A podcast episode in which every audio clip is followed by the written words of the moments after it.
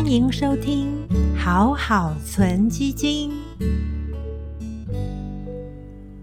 今天要来介绍有一种基金的类型，叫做目标日期基金。到底什么是目标日期型的基金呢？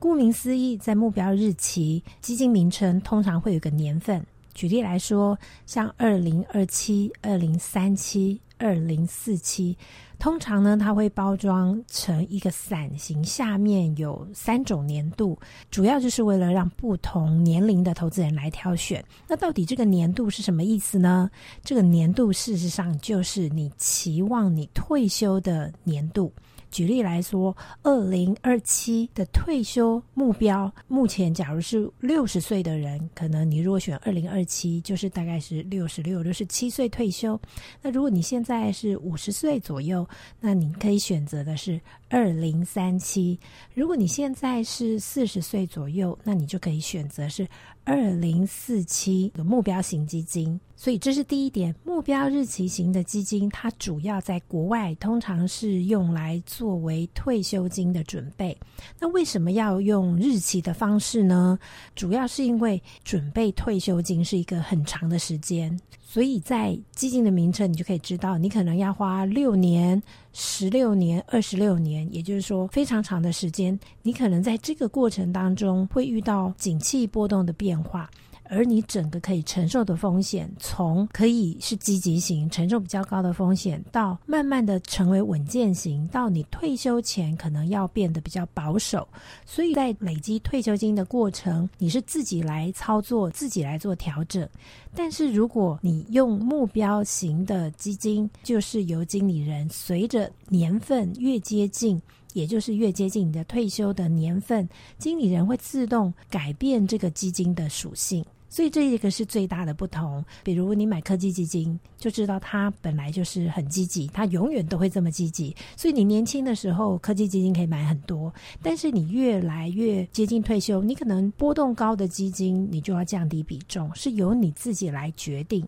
但是如果是目标日期型的基金，我们说退休的散型，它通常就会有两三个年度让你挑选。越接近退休的年龄，经理人会自动帮你调降波动风险比较高的基金，所以这个就是第一个目标日期跟一般的基金类型最大差异，也就是它的风险属性会逐渐的改变。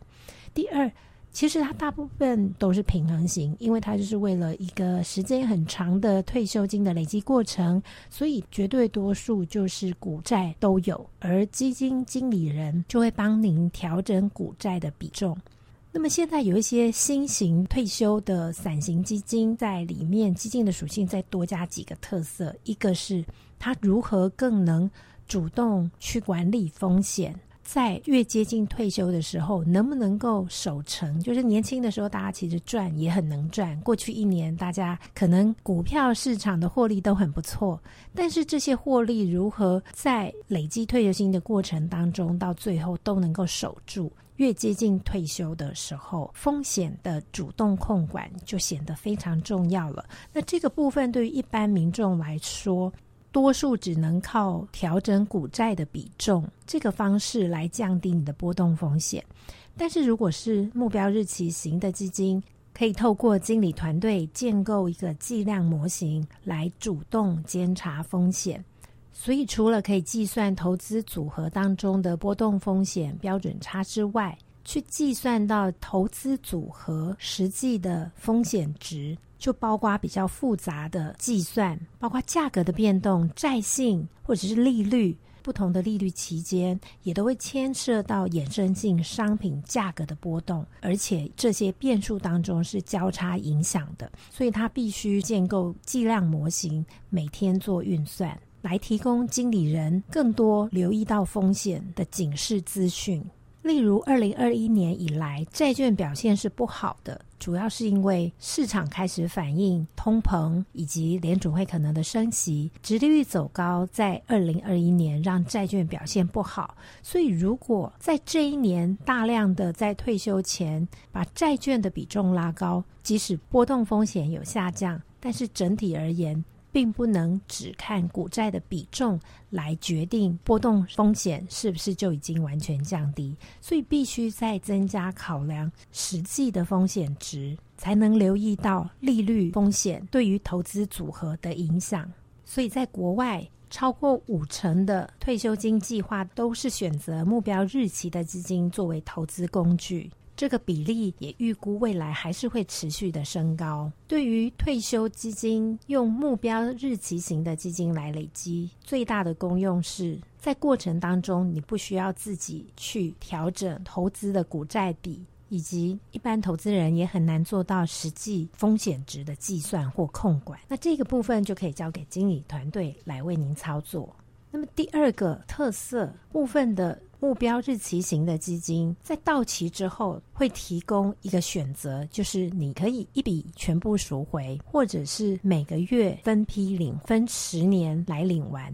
这个目的是为了解决投资人一个困扰，因为退休之后通常还有十年、二十年的余命，所以在退休金累积到目标之后，终于可以安稳的退休。但是之后这十年、二十年。投资人还是必须把这笔资金做妥善的规划管理，否则十年、二十年还是有可能被通膨吃掉。所以，为了解决投资人如何配置资金的困扰，一些目标日期的退休金，它的设计就是到期之后还可以选择未来的十年是基金经理人还是会继续帮你管理资金，而投资人是每个月可以分批领回。这个模式就把它设计成像年金，你买保险有一些年金，其实就是为了目标金额达到之后分批领回这样子的概念，来解决投资人资金配置的问题。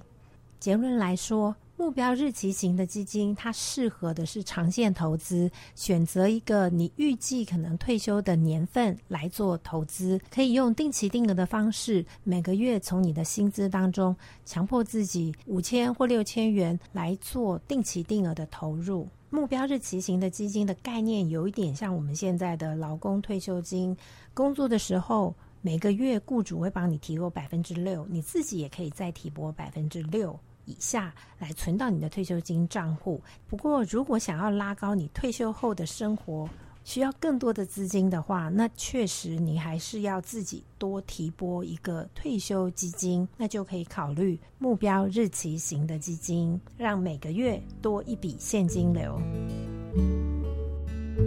今天的分享就到这边。投资一定有风险，投资基金有赚有赔，申购前要详阅公开说明书。祝大家投资顺利，我们下次再见，拜拜。